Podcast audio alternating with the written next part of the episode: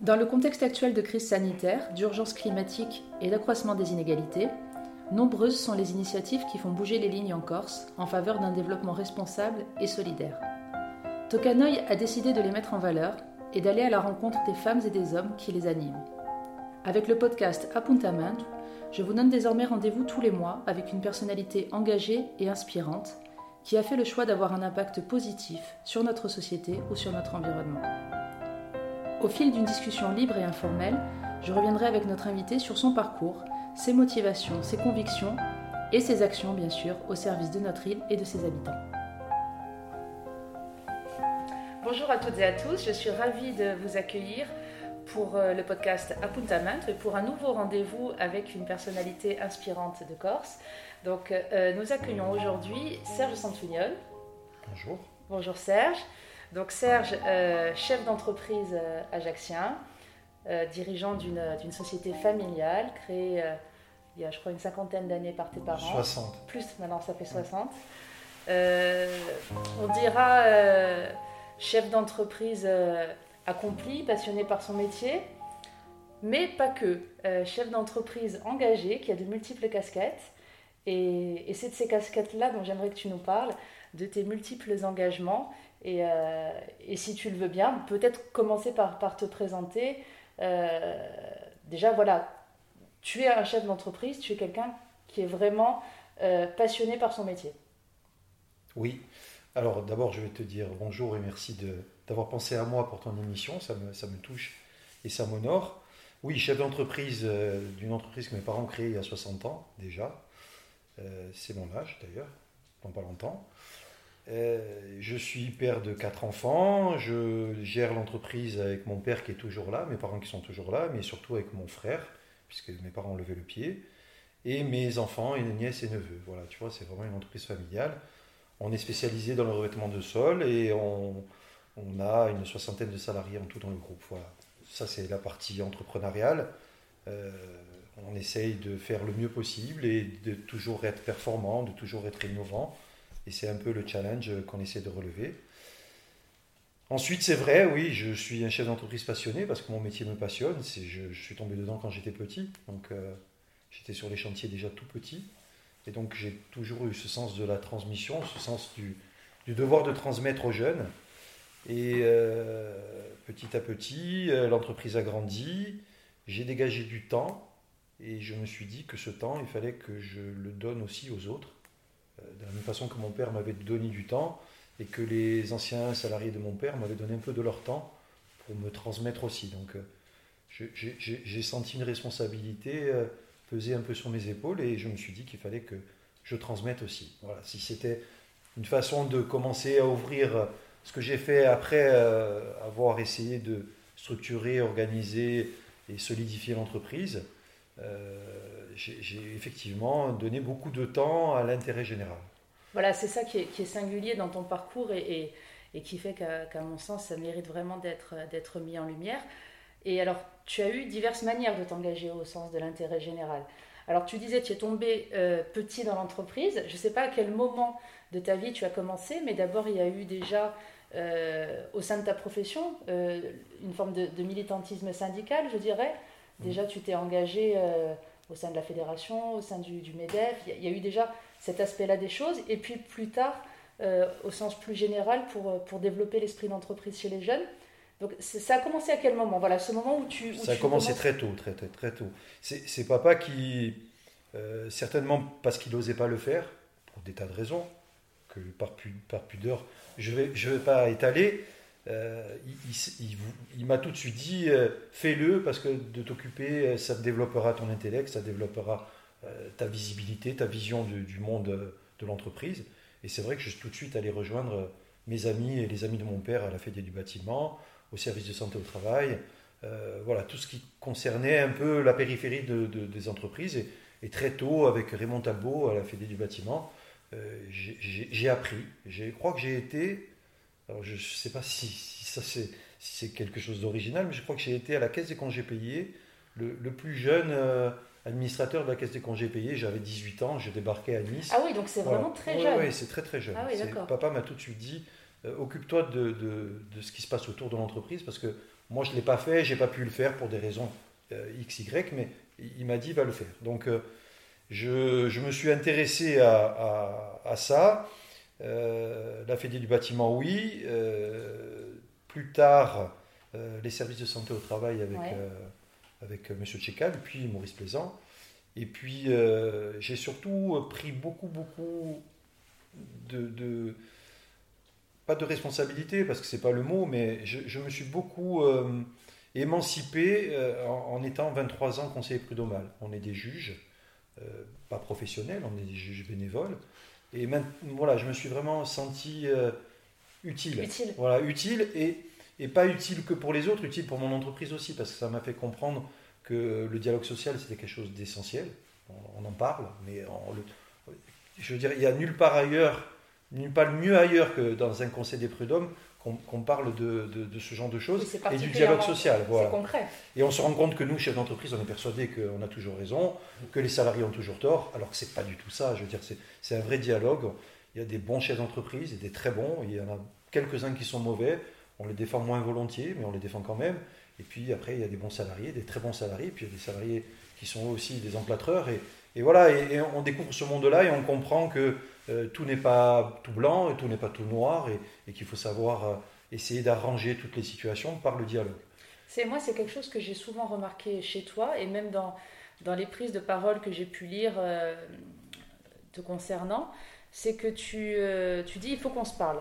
Hmm. Il, faut faire en sorte que des univers qui, qui, sont comme ça, un petit peu, qui se regardent peut-être un peu en chien de faïence, ou alors que traditionnellement on, on n'a pas l'habitude de faire se rencontrer, mais il faut que les gens se parlent.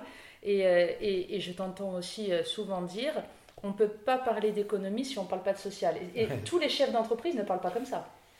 Oui, mais je ne sais pas. Je sais pas, c'est peut-être mon implication très jeune et le, le, sens de l'intérêt de la transmission qui font que... Et, puis après, euh, après cette expérience au Prud'homme, cette expérience... Il y a eu l'expérience magnifique du, du, MEDEF. je n'aurais jamais pensé un jour avoir une responsabilité telle que je l'ai eue. C'est pas non plus. Euh, j'ai pas été président de la République pour autant. Hein. Mais tu as été donc président J'ai été président du MEDEF régional. Voilà. Et là, on, a une espèce de vue pyramidale et, on, voit que tout ça, c'est effectivement des tas de gens euh, qui ont tous des responsabilités ici et là, mais qui malheureusement ne se parlent pas. Donc euh, c'est un peu ce que tu disais. Je, je pense que je l'avais dit sur Contraste, je crois, une fois.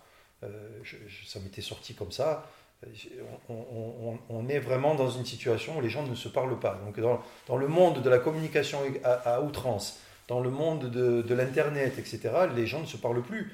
Et malheureusement, c'est vrai même dans les entreprises, dans nos propres entreprises. Et c'est vrai même dans une société de proximité comme la nôtre, à l'échelle de la Corse. Tout à fait, tout à fait. Et, donc voilà, cette expérience au MEDEF m'a fait voir et comprendre que, et puis après, euh, après j'ai eu l'occasion de, de, créer plein de petits trucs qui, sont ma fierté, créer de l'emploi en Corse en installant Opcalia, puis en installant Action Logement, puis en installant l'APEC, tous des outils qui n'existaient pas. Tu peux, nous parler de ces outils parce que peut-être que les auditeurs ne les, ne les connaissent pas Alors, qu'est-ce qu'Opcalia Opcalia, c'est euh, devenu Acto aujourd'hui. C'est un organisme qui euh, finance la formation professionnelle et qui était installé à Marseille, comme beaucoup de choses en Corse aujourd'hui c'est des choses qui te parlent. Hein. Et, je me suis rendu compte quand j'étais à la présidence de MEDEF que tous ces outils-là étaient encore sur le continent. Et donc mon obsession a été de dire on va installer ces outils en Corse. Et, donc Opcalia a été, installé. Jean Angelek, qui est aujourd'hui euh, euh, directeur général de l'AFPA, a été le, directeur d'Opcalia. Il a créé, développé Opcalia, développé trois emplois locaux. Ça fait que trois, mais c'est déjà trois. Euh, donc Opcalia, je t'en ai parlé. L'APEC, c'est tout ce qui parle de, des cadres euh, c'était traité à Nice et à Marseille. Il y a un garçon que j'adore qui s'appelle Martial Moretti, qui, était chez Pôle emploi et qui avait toutes les appétences, les compétences pour euh, devenir euh, le, monsieur APEC en Corse. Donc aujourd'hui, l'APEC est représenté en Corse. C'est un deuxième outil. L'outil, le, troisième, c'était Action Logement. Pareil, Action Logement était pour PACA, PACA Corse. Et, voilà. Donc je me suis battu pour qu'on ait aujourd'hui trois salariés qui représentent Action Logement en Corse. c'est trois de mes combats. Le MEDEF aujourd'hui c'est quatre salariés, Action Logement euh, c'est trois salariés, l'APEX en est un, et, et, Ocalia, même si Jean est parti, c'en est, est trois. Et puis après mon dernier bébé, je crois que c'est celui dont tu veux qu'on parle, Oui, si tu veux bien. Voilà, ce sera c'est EPA. Ça aussi, c'est venu de, ma vision et du plaisir que j'ai eu à comprendre les mécanismes et qu'en fin de compte, en Corse, on, avait la boîte à outils, mais elle a été fermée. En tout cas, pour ce qui me concerne. On a tous les outils, on se plaint tous, on a tous, euh, euh, on dit toujours que c'est la faute de l'État, la faute de la région, la faute des élus, la faute, la faute à pas de chance, c'est la faute aux salariés, la faute aux employeurs. En fin de compte, on a des outils, mais on n'ouvre pas la boîte. moi, je, je pense qu'il faut commencer à se plaindre le jour où on a essayé tous les outils. Et si on se bat un peu tous et qu'on se donne la main dans une société de proximité, euh, on devrait y arriver. Et donc là, euh, il y a huit ans, Anne Armel Mélikian, qui était euh, ma collaboratrice du MEDEF, qui est quelqu'un qui est toujours au MEDEF aujourd'hui et que j'adore, me dit Serge, il faut que je parle de quelque chose parce que je vois comment vous, êtes intéressé aux jeunes, à la transmission. Il y a un outil qui s'appelle Entreprendre pour apprendre. Et j'ai dit, Anne Armel, laissez-moi tranquille, j'en ai déjà beaucoup. Et, là, elle m'a dit, eh bien, on va, il faut que vous essayiez. Et puis, on a fait le premier championnat avec, euh, avec une, seule mini-entreprise. Voilà, c'était le collège Arthur Giovone. C'était des gamins adorables. Et c'était il y a 8 ans. Et c'était il y a 8 ans. Alors justement, Serge, si tu le veux bien, donc on va parler, on va prendre un peu de temps pour parler de cette belle aventure EPA, Entreprendre pour apprendre. Euh, donc si j'ai bien compris, EPA, c'est une, fédération au niveau national qui regroupe des associations réparties partout en France. Mmh. Euh, et l'objectif, et ça correspond à ce que tu nous disais tout à l'heure, c'est de, faire en, de faire en sorte que des mondes qui ne se connaissent pas ou qui ne se, a priori ne se connaissent pas trop, c'est-à-dire l'école, les jeunes, les enfants et le monde de l'entreprise, eh bien se connaissent. Et, et, euh, et toi, tu es à l'origine de la création d'EPA Corsica. C'est ça.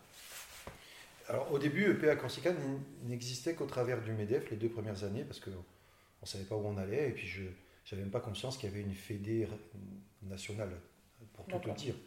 Donc j'ai. C'est pas péjoratif, hein, mais on a bricolé un peu de ça en se disant on va essayer puis on verra bien. Donc la première année, une mini-entreprise, école Collège Arthur de et là je me rends compte de la puissance du truc. Pour te dire, euh, j'étais tout à la fois la première année, J'étais président de PA, président du MEDEF, mentor. Euh, mentor, c'est celui qui anime la mini-entreprise en tant qu'entrepreneur. C'est ça, parce qu'en fait, EPA, l'idée, c'est de, permettre aux enfants, aux, jeunes. Enfin, D'être au contact quel âge à quel âge en fait? C'est de 8 à 25 ans. De 8 à 25 ans, voilà. Et de créer leur propre mini-entreprise grâce au conseil de ce qu'on appelle un mentor, qui est donc un chef d'entreprise. Oui et bien sûr de leurs enseignants, parce que ça se fait dans le cadre d'un partenariat avec l'Académie de Corse. Sans, les enseignants, rien ne se passe. sans les enseignants, sans le rectorat, rien ne se passe. Mais quand ça n'existe pas, il faut convaincre. Donc moi, je vais te dire pourquoi j'ai été passionné. C'est que la première année, euh, quand je suis arrivé au, collège Arthur Jevonne, les enseignantes qui étaient adorables, euh, la chef d'établissement, Madame Perral, qui est aujourd'hui chef d'établissement Laetitia, euh, était avec nous. on avait des jeunes qui connaissais pas, moi je savais pas trop comment prendre le, problème, et puis petit à petit, euh, j'avais demandé à mon, beau-frère, René Charles Combette, que tu connais, de venir m'aider, euh, parce que je trouvais que le, fait qu'il ait été un, ancien tennisman de très haut niveau pouvait aussi dire qu'un tennisman pouvait aussi devenir chef d'entreprise, et que tout ça, euh, c'était pas des mondes qui se tournaient le dos, c'était des mondes qui se rapprochaient. Donc j'avais dit à René Charles, viens me donner un coup de main, tu parleras de sport et d'entreprise, et puis moi je parlerai d'entrepreneuriat, de transmission, etc. Donc on a, on a appréhendé. Et puis moi, il y avait un gamin qui, tournait le dos à, ce qu'on faisait. Euh, je ne me souviens plus son prénom, mais j'ai tort, je devrais. Euh, il me tournait le dos.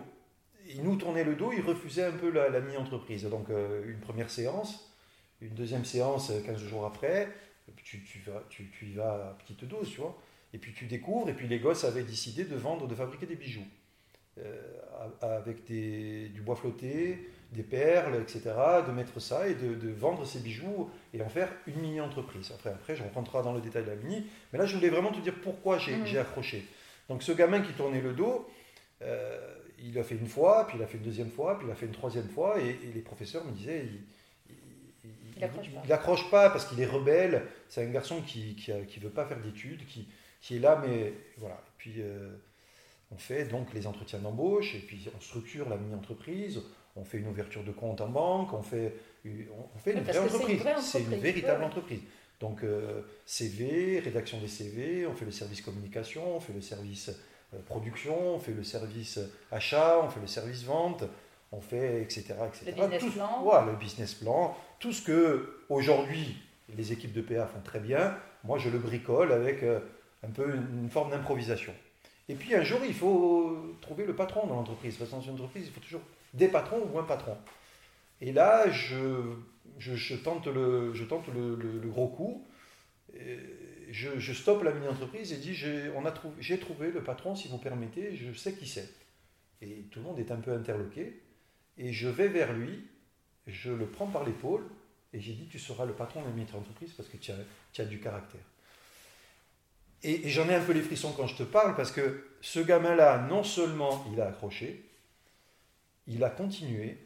Les professeurs m'ont dit, euh, on ne pensait pas que ça puisse arriver.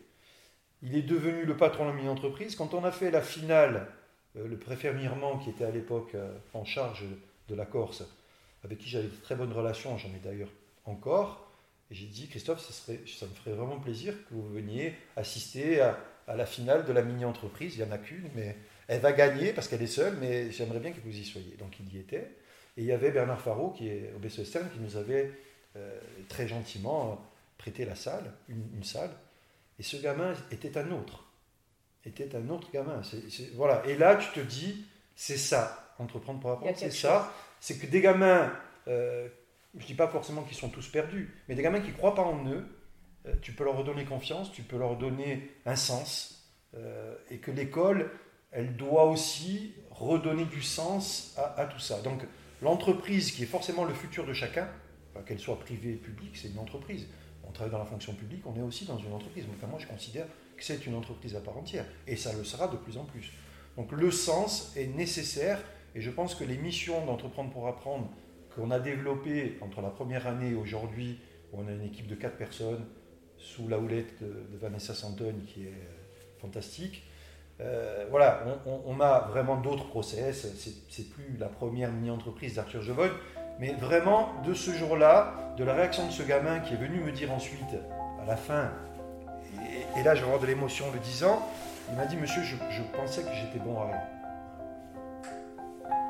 Oui, donc ce que tu nous dis est, très émouvant et ça me rappelle d'ailleurs l'émotion que j'ai ressentie. Alors pour être honnête, pas la toute première fois que tu m'as parlé de PA, parce que j'avais peut-être pas cerné vraiment les enjeux. Euh, mais en tout cas, par la suite, quand j'ai eu la chance de rencontrer euh, les enfants et d'assister à leur présentation, à leur pitch, le moment où ils présentaient leur projet comme de vrais chefs d'entreprise, et j'ai compris ce jour-là que vous leur donniez l'opportunité, voilà, peut-être à, des enfants qui ne sont dans des familles où il n'y a pas de chef d'entreprise, et eh bien de, se dire que peut-être un jour eux pourraient quand même en créer une, ou peut-être travailler dans une entreprise, ça leur ouvrait euh, une possibilité, un monde possible, mais j'ai compris surtout que ça leur permettait de prendre confiance. Ça leur permettait euh, d'oser, d'avoir de l'audace. Ils étaient incroyables. Moi, je me rappelle avoir pris une gifle monumentale le jour où je les ai vus. Euh, ils étaient. Et, tu voyais bien hein, qu'il y en a peut-être certains d'entre eux qui étaient dans une forme d'échec scolaire, qui n'étaient pas toujours les meilleurs de la classe, et qui là, euh, se révélait et voilà, vraiment prenait confiance. Et, moi, c'est ce qui m'a le plus impressionné dans cette démarche, parce que je me suis dit, c'est un cadeau que tu fais à ces jeunes pour toujours, quel que soit leur avenir. Ils ont compris à un moment qu'ils pouvaient réussir à accomplir quelque chose et, avoir de l'estime d'eux-mêmes. Quoi. C'est, génial. Ah oui, et, nous, on est responsable de ce déclic. Et, c'est vrai que on se rend compte qu'il y a des enseignants extraordinaires. Et je dis, je pas, c'est pas pour flatter les, le monde de l'éducation. Il euh, faut le dire. Il y, a, voilà, il y a des enseignants extraordinaires qui ne savent pas. Ils ne savent pas que ces produits, ça, ces, ces, produits, que ces, ces associations existent et qu'elles peuvent leur apporter ça. Et donc nous, notre responsabilité, c'est d'aller les démarcher, et c'est ce qu'on fait. On crée des passerelles avec euh, le rectorat. Aujourd'hui, euh, malgré une année Covid, on, a quand même une vingtaine de mini-entreprises en, en, place. Euh, en cours. On a des mini-entreprises, surtout dans le, dans le rural. Et ça, j'insiste, la mission de PA, c'est d'être aussi et surtout dans le rural. Parce qu'Ajaccio et Bastia, c'est facile. Euh, on va au Fèche, on va au Laetitia, et on va à Montésor, etc. Non, non, il ne faut pas aller que là. On va, et nos meilleures mini-entreprises, alors je vais le dire, je ne devrais pas, hein, mais euh, nos, nos mini-entrepreneurs d'excellence, c'est Sainte-Marie-Séchée. Et pourtant, c'est Sainte-Marie-Séchée. Et c'est extraordinaire. Tous les ans, on a des, projets, à Sainte-Marie qui euh, défraient la chronique. Et même à Paris, euh, je me souviens encore de Marius au micro d'RTL à Paris, un gamin qui regardait ses chaussures, qui n'osait pas parler au, professeur, qui n'osait pas me regarder dans les yeux, et, qui euh, tenait la tête haute devant le micro d'RTL à Paris en disant oh, Moi, je viens de Corse, j'ai créé tel produit. Ils avaient fait un allume-feu.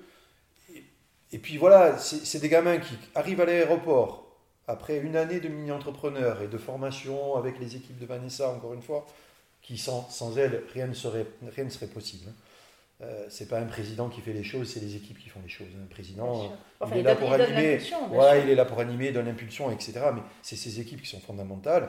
Euh, ces gamins-là, ils sont arrivés à l'aéroport, ils ne pouvaient pas prendre l'avion, et eh ben, ils n'ont pas, pas baissé les bras. Ils ont dit on va aller à Paris, j'ai une cousine qui habite à côté d'eux, euh, à Orly, on débarque, on va les fabriquer. Dans la nuit, ils ont refabriqué les, mini, les, les, allumes-feu pour faire le concours à Paris. Voilà, et c'est ça être mini-entrepreneur. Mais être mini-entrepreneur, c'est tout de suite oser, avoir confiance en soi, trouver des solutions, répondre à une problématique et, et, puis euh, prendre la parole. Et ça, tu l'as vu.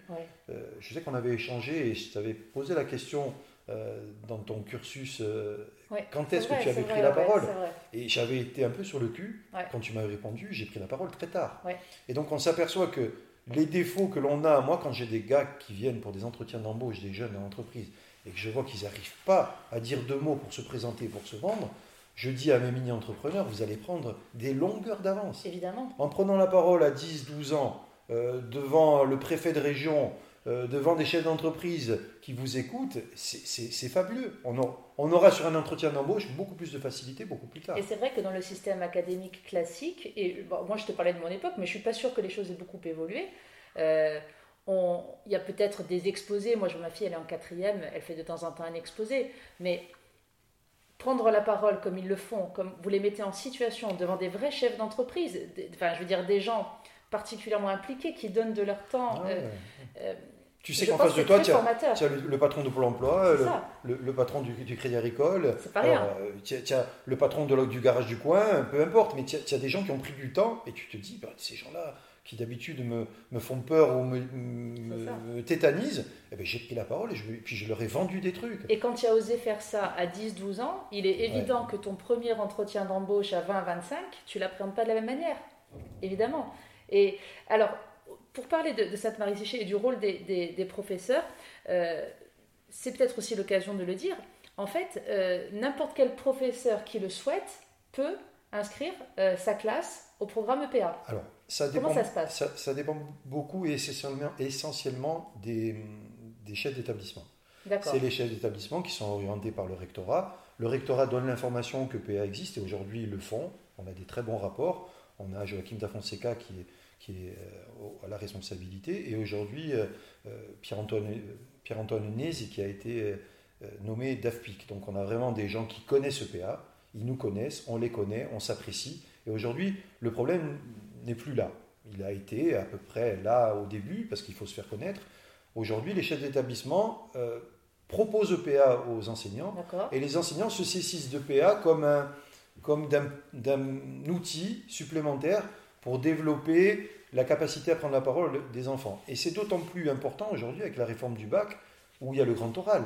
Aujourd'hui, les gamins qui arrivent au grand oral du bac alors qu'ils n'ont jamais pris la parole en public sont forcément désavantagés, désavantagés par des gamins par, rapport à des gamins qui auraient fait une mini-entreprise. Et ces gamins qui font des mini-entreprises, on les voit, moi je, les revois certains d'il y a 10 ans, je le revois, l'autre jour, je, je, suis reçu par Patrick Bressot, euh, qui est un partenaire inconditionnel de, de, voilà, de, de, PA, Patrick nous reçoit et nous fait visiter la, centrale à Aspret. Et il y a un gamin qui vient, qui me tape sur l'épaule, il me dit Monsieur, je, suis aujourd'hui à, à, Aspret, mais j'ai fait une mini-entreprise. Et là, et là, on a beaucoup de fierté parce que on se dit On fait ça, et, et, c'est pas. c'est comment dire euh, Il y a des, des, des enquêtes d'impact. Et donc, nous, EPA, au niveau national, pour en parler un peu sur la partie nationale de PA. C'est une grosse fédération aujourd'hui qui réunit euh, euh, une quinzaine de régions. Euh, on a fait une étude d'impact pour dire, bon, c'est bien beau de dire qu'on arrive à, faire des mini-entrepreneurs, à rendre les gens confiants, mais on va le mesurer. Et donc on a une étude d'impact qui est sortie, en plus dans une année Covid, Ouais. on s'aperçoit que vraiment on a un impact plus que conséquent. Nous, l'objectif encore, c'est, c'est- je l'ai dit depuis le début, moi, c'est d'avoir une mini-entreprise par établissement scolaire. Ah oui, je sais que c'est ton objectif. Voilà, c'est mon, c'est mon obsession. Et on en est à combien à peu Et près quand je croise les élus, euh, puisque la région a une grosse responsabilité, aujourd'hui la région est, est- est celle qui fait la promotion de la- l'apprentissage, de, de la formation, de l'alternance, de la formation. Euh, il faut 48 mini-entreprises en, en Corse dans les 5 ans. Et, là, je dirais, on est arrivé à l'objectif. Aujourd'hui, on en a 20. Aujourd'hui, il y en a 20. On a 20 mini-entreprises. Euh, on en avait 25 il y a deux ans. Donc euh, c'est vrai que le Covid est passé par là et que ça a été beaucoup plus difficile. Mais franchement, je, je pense qu'une mini-entreprise par établissement scolaire, c'est l'objectif à atteindre pour tout le monde. Vraiment pour tout le monde. Et alors, quand tu dis pour tout le monde, je pense que c'est important aussi de le préciser. Euh, il n'y a pas que euh, les écoles primaires ou le collège ou le Non, lycée de l'enseignement général. Tu as raison. C'est très important de dire que c'est ouvert vraiment à tous. À tout. Donc on a eu une mini-entreprise l'année l'année dernière à, la prison d'arrêt, à la maison d'arrêt d'Ajaccio. Donc euh, on a eu une mini-entreprise. On a des mini-entreprises depuis longtemps au CFA de Corse du Sud. Eh oui. On a des mini-entreprises avec les missions locales. On a des mini-entreprises avec l'école de la deuxième chance de Bastia qui a été champion de France. Et ça a été un grand moment Exactement. euh, il y a 4 ans. On- on- Et oui, parce que, alors, il y a le- 4 ans, on a gagné, on était champion de France. c'est ça, parce qu'en fait, les, les jeunes insulaires s'affrontent entre eux, enfin s'affrontent, parce que je dis ça comme ça, mais Oui, en tout cas, ça, oui, voilà, il y a un challenge Il y a un tout challenge. cas. ouais. Donc il y a le, euh, le lauréat corse, insulaire, et ensuite vous partez tous avec la bandière sur le continent, Exactement. euh, vous affrontez aux meilleures équipes de France, C'est ça. et vous arrivez à de très belles réussites. Oui, oui, on a, on a été, champ- on a été vice-champion de France une année, et l'année suivante, on a été champion de France avec l'école de la deuxième chance de Bastia qui avait fait un truc extraordinaire. Et là aussi, quatre gamins, parce que l'école de la deuxième chance, c'est.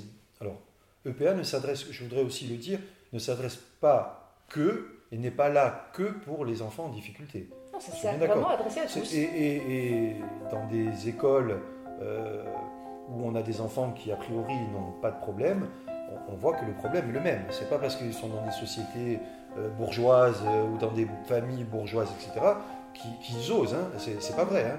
Donc, euh, je reviens à l'école de la deuxième chance. On avait quatre gamins à Bastia, euh, trois d'origine étrangère, dont deux qui parlaient difficilement le français. Oui, donc a priori, Voilà, pas c'est- favorisé. voilà. C'était- très dur au départ. Donc ces gamins à Bastia, avec des, des enseignants extraordinaires, deux enseignantes passionnées, on, a pleuré ensemble. voilà, on, en a pleuré euh, à Paris quand, euh, quand les gamins ont été primés. Euh, on en fait des bombes atomiques. Et nos partenaires, c'était Laurent Merlin qui était le partenaire de, cette mini-entreprise. Marie-France aussi, qui m'avait accompagné, avait trouvé ça extraordinaire. Des gamins qui parlaient pas notre langue difficilement en début de, au début d'année, arriver à Paris sur le podium, les voir s'exprimer comme ils l'ont fait, moi je, trouve ça C'est la plus fantastique. belle des réussites. Ils avaient fabriqué, alors je vais te dire l'objet de leur mini-entreprise, c'est fabriquer des poulaillers. Mhm. Donc ils avaient, avec des, des palettes de récupération, du grillage, etc., ils avaient fa- fabriqué des poulaillers. Alors ça peut paraître anodin, mais ces poulaillers, ils les ont fabriqués, ils les ont vendus à la mairie de San, San Martin et d'Ilote, Ouais. ou Santa Maria et d'Ilote. San Martin ou Santa Maria, je ne sais plus. Et, et le maire, euh, qui est aussi un élu de, de la collectivité territoriale, euh, avait- aussi, lui, adhéré à la démarche, et ils avaient offert à, toutes les gens, à tous les gens qui achetaient un poulailler une poule. Et, et tout ça, ça avait fait, mais, mais ça, avait, ça avait fait, et tout le village avait été tapissé de poulaillers et de poules. Et puis voilà, c'est une démarche de développement durable, Ah oui. euh, éco-responsable. Et je dois dire que depuis 5 ans, tous les projets que l'on a, la quasi-totalité des projets sont tournés vers... Et les gamins, on le voit, mais c'est pas nous qui choisissons le, le thème de la mini. hein. Oui, ce sont vraiment les ah enfants oui, c'est qui les choisissent. enfants qui choisissent. Ah. Tout se tourne, tout s'oriente vers le développement Oui, ça durable. m'a beaucoup frappé. ça m'a beaucoup. frappé et c'est et c'est tellement euh, tellement rassurant, Mm. tellement vraiment euh, de voir que les jeunes générations, donc euh, ceux pour qui on se bat et, et ceux qui ont leur avenir entre les mains, sont très sensibles. Chez nous particulièrement, tu, tu dois nous dire si c'est pareil sur le continent, je ne sais pas, mais chez nous, ils sont très sensibles à la protection de l'environnement Oui. et à la préservation de, de notre île. Et, et surtout les, et surtout dans le rural. Tu vois, Ouais, j'insiste. Euh, Sainte-Marie, Vico, euh, euh, ou est-ce que prôner l'édifiomourme, un casing, on en a fait, on en a eu à, à Corté. On, on, voit bien que dans le rural, les gamins sont beaucoup plus libérés sur les choix, sur la façon d'être, sur ils sont ils sont pas dans la retenue, ils se regardent pas les, vestes et les, sandales. Euh, ils ne regardent pas qui est mieux habillé. Il n'y a, pas de barrière. Et on, sent vraiment que. Et puis il y a une proximité avec les enseignants qu'on ne retrouve pas forcément partout. Parce qu'aussi, certainement, les établissements sont plus à taille humaine. Oui, bien sûr. Bien sûr. Les, liens, les liens humains sont, sont, peut-être plus importants. Mais ça démontre, ça démontre quand même que euh, ça, pose des vraies questions. Euh, pourquoi on parle plus de, de choses évidentes, d'environnement dans, dans, les villages euh, peut-être parce qu'on est plus conscient de certaines choses. Peut-être que euh, en ville, on est, préoccupé par d'autres problèmes. Alors après, moi, je ne suis pas là pour juger, hein. je, fais juste un constat. Euh, on, et on se faisait la réflexion avec Joachim da Fonseca, qui représente le rectorat dans notre conseil d'administration. et c'est vrai que c'est quelque chose qui est notable. Ah oui, non, mais c'est, et c'est une bonne nouvelle pour la Corse. Hein. Bien sûr, bien c'est une bonne nouvelle. Mais c'est vrai que c'était très frappant. Et une chose qui m'a aussi beaucoup marqué, alors d'abord toi, ton implication, je la connais, et puis tu nous as expliqué pourquoi, même, si c'est même si c'est toujours surprenant de voir un chef d'entreprise qui s'investit autant euh, pour l'intérêt général, mais j'ai vu des, grands chefs d'entreprise à la hauteur de notre territoire, mais des patrons d'EDF, des patrons du Crédit Agricole, des, gens occupés, quoi, mmh.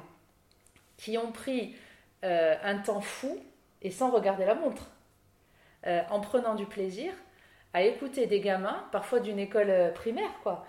Et, et je me dis, mais c'est génial, quoi. C'est génial d'avoir réussi à, je dirais, à, fédérer autour de, autour de PA tant de bonne volonté de la part de chefs d'entreprise qui, qui, ont quand même beaucoup de responsabilités par ailleurs. Oui, mais tu sais, derrière chaque, derrière chaque chef d'entreprise, et derrière moi-même d'ailleurs, hein, il y a des parents. Hein.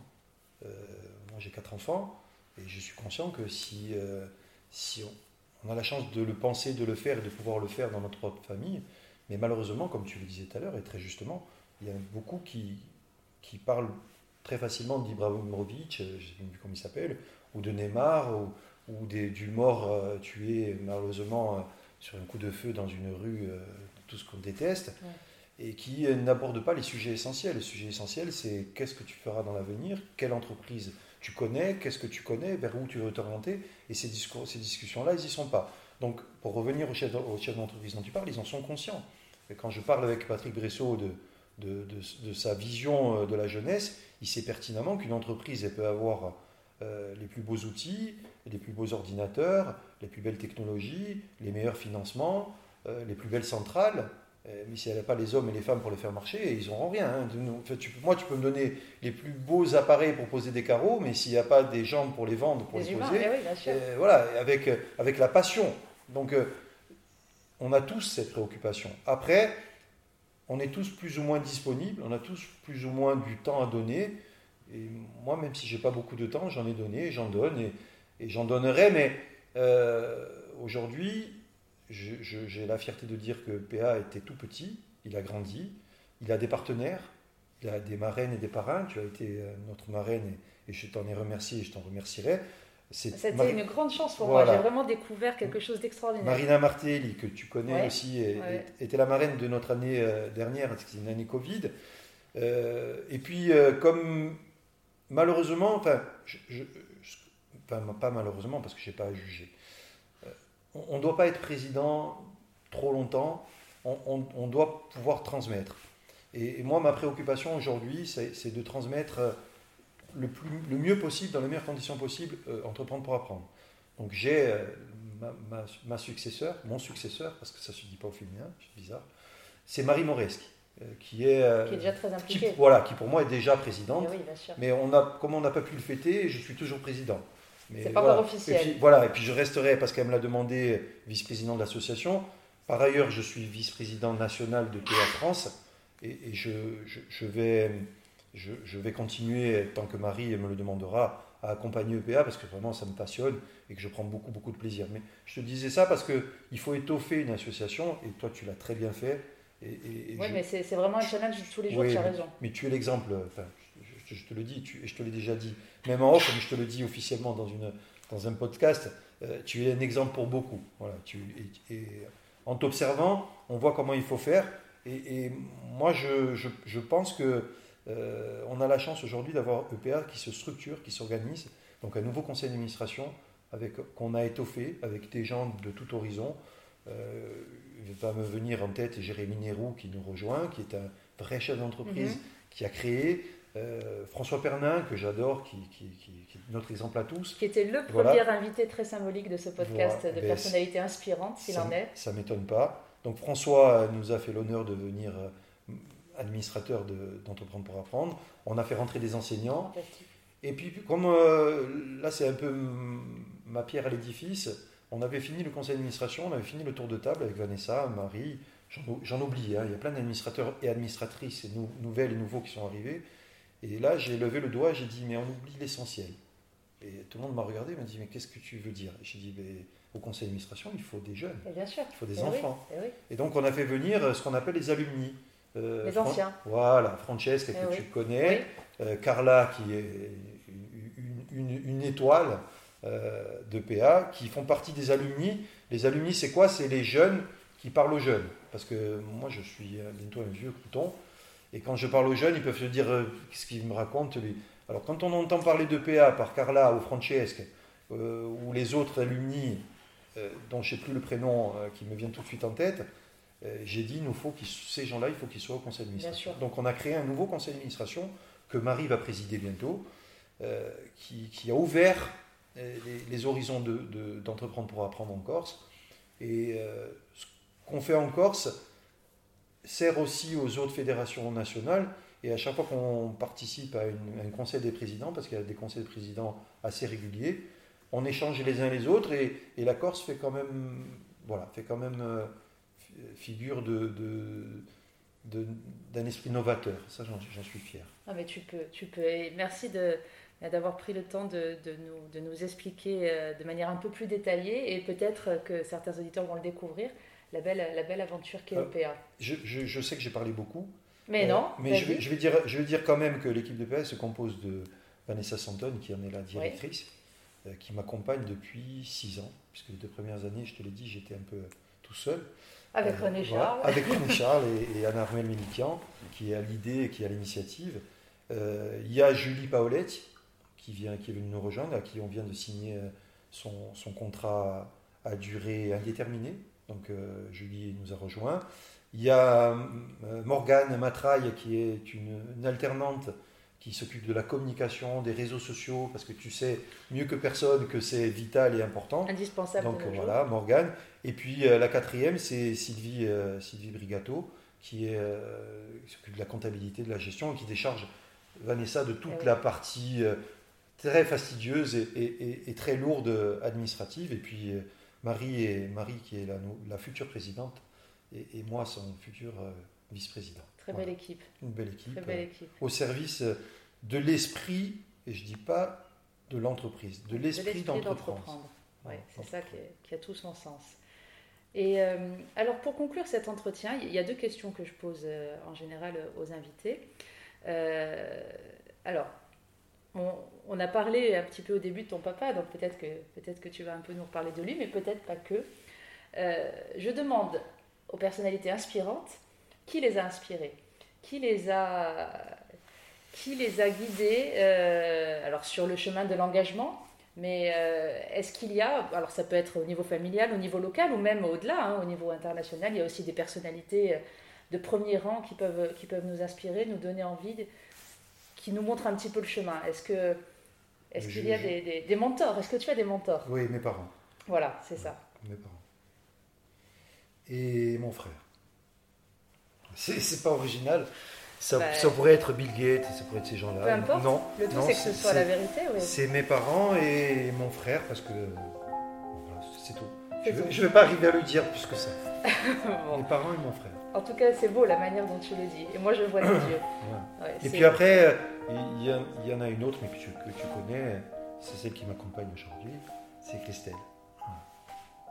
L'amour familial. Sur la, partie, sur la partie communication, elle a été essentielle à mon développement. Euh, c'est elle qui m'a fait prendre conscience que tout ce que je faisais, euh, j'avais le savoir-faire, mais je n'avais pas le faire savoir.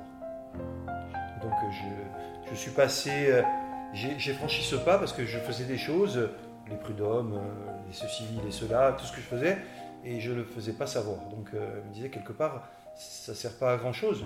Ça te sert à toi, parce que ça t'enrichit, mais tu ne tu, partages pas avec les autres, et donc tu ne crées pas l'émulation que tu souhaites créer. D'accord. Le faire savoir. Ben, merci. Euh, et la dernière chose, euh, si bah, tu avec, avec moins d'émotion.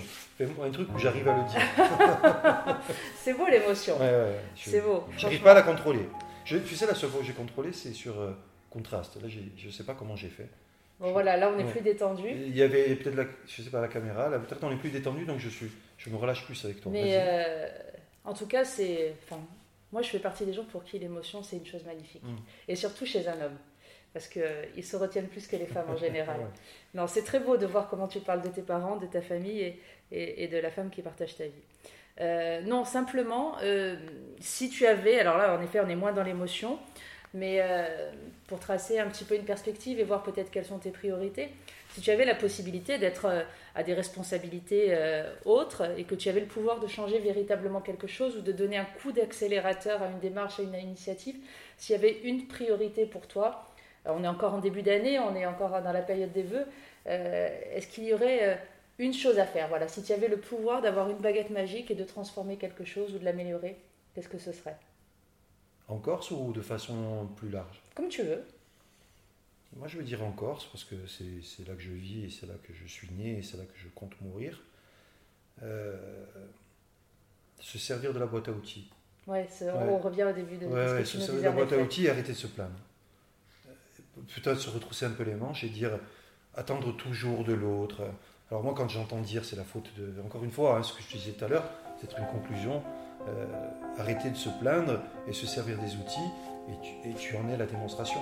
Euh, on, va, arrêter de se plaindre, on va prendre notre responsabilité, et comme toi, il y a François Pernin, et, oh, voilà, il y, a, des gens et, vous êtes, vous êtes inspirants. Donc, euh, je, je, pense que c'est ça, là, se servir des outils. Et le podcast Appuntamento euh, est celui euh, du site internet Tokanoi, parce qu'en fait c'est ça. chacun à son niveau peut prendre sa part et, chacun a aussi le devoir d'agir. Euh, Alors Tokavoy. Exactement. Merci encore Serge pour cet entretien et pour, et pour ta franchise et, et ta gentillesse. Merci. Je t'embrasse. Moi aussi.